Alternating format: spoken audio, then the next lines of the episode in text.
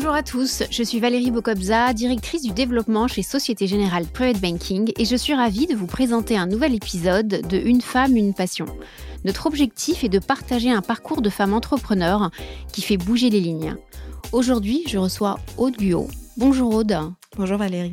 Vous êtes cofondatrice d'InnovaFeed, spécialisée dans les protéines d'insectes, qui vient de faire son entrée dans le classement des 120 startups françaises les plus prometteuses.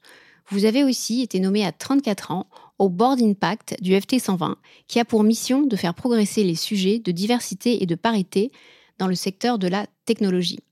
Aude, quels ont été vos accélérateurs dans votre carrière et comment fait-on pour passer du conseil chez McKinsey à l'élevage d'insectes et à la protection de la planète?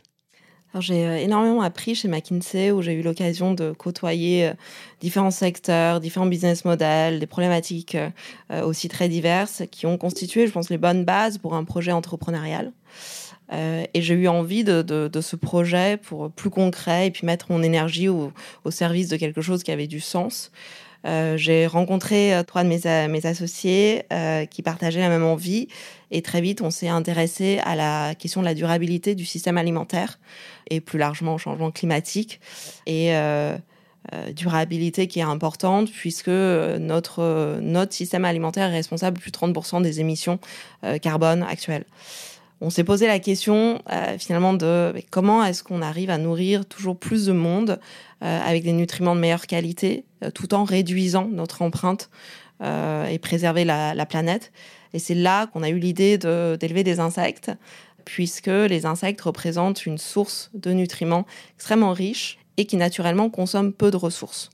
Et donc, utiliser cette nouvelle source de, nutriments nous permettrait de réduire l'impact, notre impact et l'impact de notre système alimentaire sur la planète.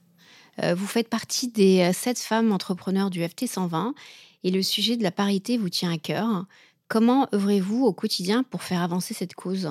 Il faut savoir que la, French Tech, euh, qui regroupe ces entreprises technologiques, sont porteurs de projets de demain, mais les femmes sont encore peu présentes. On retrouve que 20 à 25% de femmes sur les métiers de la tech aujourd'hui, donc c'est très peu. Il y a des sujets structurels, bien sûr, parce que c'est les mêmes taux qu'on retrouve dans nos écoles, dans les filières de formation mais euh, il y a également des, questions autour de, des codes, des, des dynamiques qui restent très masculines euh, et des biais plus ou moins conscients qui structurent les environnements de travail de la tech euh, et qui donnent pas forcément envie aux femmes d'en faire partie. Donc le rôle du board impact, mon rôle dans ce board, c'est de proposer des actions concrètes qui aident l'écosystème à mieux agir et mieux porter finalement ces, ces enjeux. Et très concrètement, il s'agit pour nous de réfléchir à comment rendre nos environnements de travail plus inclusifs et euh, comment donner aux femmes du sens euh, et comment euh, faire en sorte qu'elles se sentent à l'aise et valorisées dans, ces, dans nos entreprises.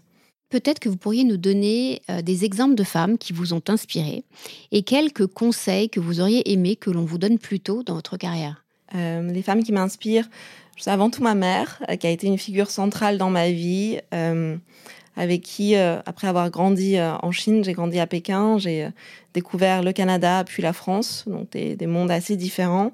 Et ma mère m'a appris non seulement à comprendre des nouvelles langues, mais aussi à décoder des nouvelles cultures. Je pense de manière plus générale, du coup, je suis très inspirée par les femmes qui ont réussi à cultiver une passion personnelle dans, laquelle elles ont su puiser et préserver une énergie, une force vitale suffisante et donc, j'aime beaucoup les figures d'exploratrices et genre, un peu euh, des aventurières, beaucoup d'écrivains aussi qui, euh, ont su garder le, sens de l'émerveillement. Je pense à Marie Oliver, qui est une poète américaine et qui arrive à, transmettre ce, cet émerveillement.